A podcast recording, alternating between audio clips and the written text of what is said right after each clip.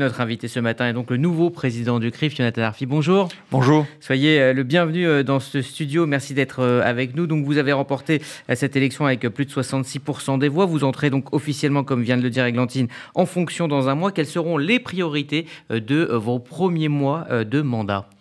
Vous savez, la, la priorité d'un président du CRIF, quel qu'il soit, quel que soit le moment, c'est d'abord la lutte contre l'antisémitisme.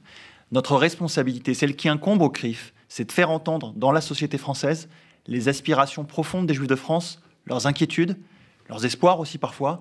Et je le sais pour avoir discuté avec nombre évidemment de, membres de la communauté durant cette campagne, mais depuis bien longtemps, il y a une vraie question autour euh, de la condition des Juifs dans la société française, et c'est celle-là que nous devons en permanence poser sur la table dans le débat public, avec pédagogie, avec sensibilité, avec, euh, avec finesse, mais c'est celle-là qui anime fondamentalement l'agenda d'un président du CRIF. Alors est-ce qu'il y a des réponses nouvelles à apporter?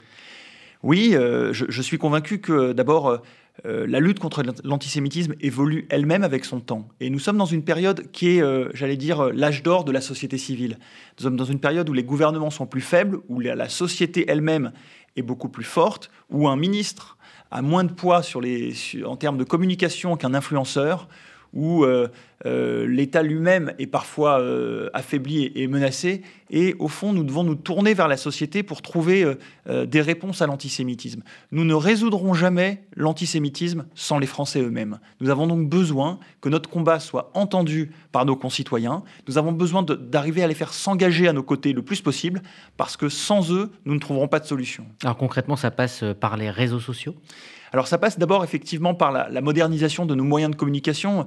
Il faut que nous sachions nous, adresser aux nouvelles générations qui ont d'autres codes de communication, en gardant en tête que malheureusement l'antisémitisme et les préjugés antisémites sont plus importants sur les nouvelles générations que les anciennes. C'est la première fois dans l'histoire. Pendant longtemps, on a considéré que chaque génération qui passait euh, résolvait peu à peu la question des préjugés antisémites et qu'au fond, le temps jouait pour nous. Ça n'est plus vrai. Les générations qui arrivent sont pétries de préjugés antisémites, notamment euh, liés au complotisme, par exemple, notamment liés à l'antisionisme.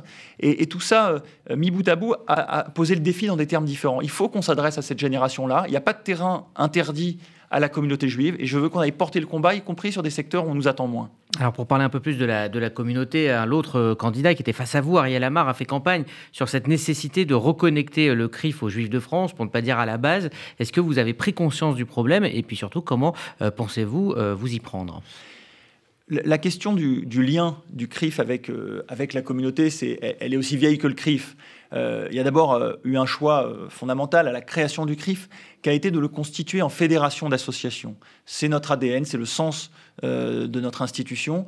Euh, alors, pour certains, euh, ça met le CRIF loin de la communauté parce que c'est des élus d'élus, du suffrage indirect. pour d'autres, c'est aussi un, garant de, représentativité parce qu'il y a tout le pluralisme des institutions qui s'y retrouvent.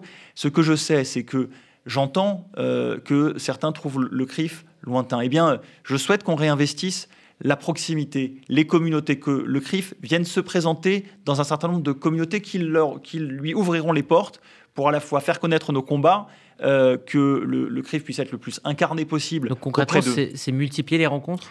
Je pense que c'est multiplier les rencontres. Je pense aussi que c'est de euh, renforcer le, visage du CRIF comme un acteur de combat. Vous savez, euh, les Juifs de France ils ont envie du CRIF. Il n'y a pas de rejet du CRIF. Ils ont envie d'un CRIF fort, dont ils puissent être fiers, qui s'engage sur le terrain. C'est le cas depuis longtemps et il faut renforcer cela à leurs yeux parce que c'est ça qui crée aussi le respect pour, l'institution.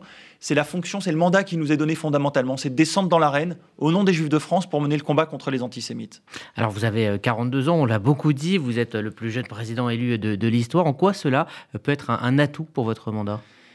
Alors, je ne sais pas si ce sera un atout, on, verra bien. Mais ce qui est certain, c'est qu'on est dans une phase dans la société française où euh, il y a eu, euh, euh, de part effectivement l'élection d'Emmanuel Macron, mais elle en a été plus le symptôme que la, que la cause, je pense. Il y a une attente de ces générations-là de se saisir de nouveaux codes, de nouvelles manières de communiquer, de nouvelles manières d'appréhender le dialogue dans la société, le débat public. Voilà. Et donc, au fond, euh, je crois que c'est assez naturel que euh, la communauté juive, euh, j'allais dire, envoie de nouveaux visages sur ce terrain-là. Mais c'est le cas au CRIF avec moi, c'est le cas au, consistoire central avec Elie Korchia, d'une certaine manière, le grand rabbin de France également, voilà, et Ariel Goldman. Vous savez, on a, on a des dirigeants communautaires aujourd'hui qui sont en phase avec, avec la société française.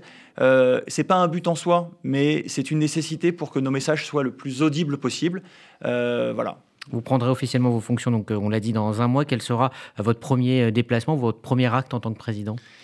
Bah écoutez, j'avais indiqué que le premier acte, quand je serai en fonction, c'est celui d'aller à la rencontre des victimes, des familles des victimes de l'antisémitisme. Et donc, euh, je souhaiterais, euh, le lendemain de la, prise de fonction, rencontrer, euh, j'allais dire solennellement, les, familles des victimes de l'antisémitisme, des douze victimes juives qui sont mortes en France depuis 2003 à cause de l'antisémitisme, parce que nous avons au fond une forme de dette vis-à-vis d'eux en tant qu'institution juive. Nous avons d'une certaine manière failli dans la protection que nous leur devions.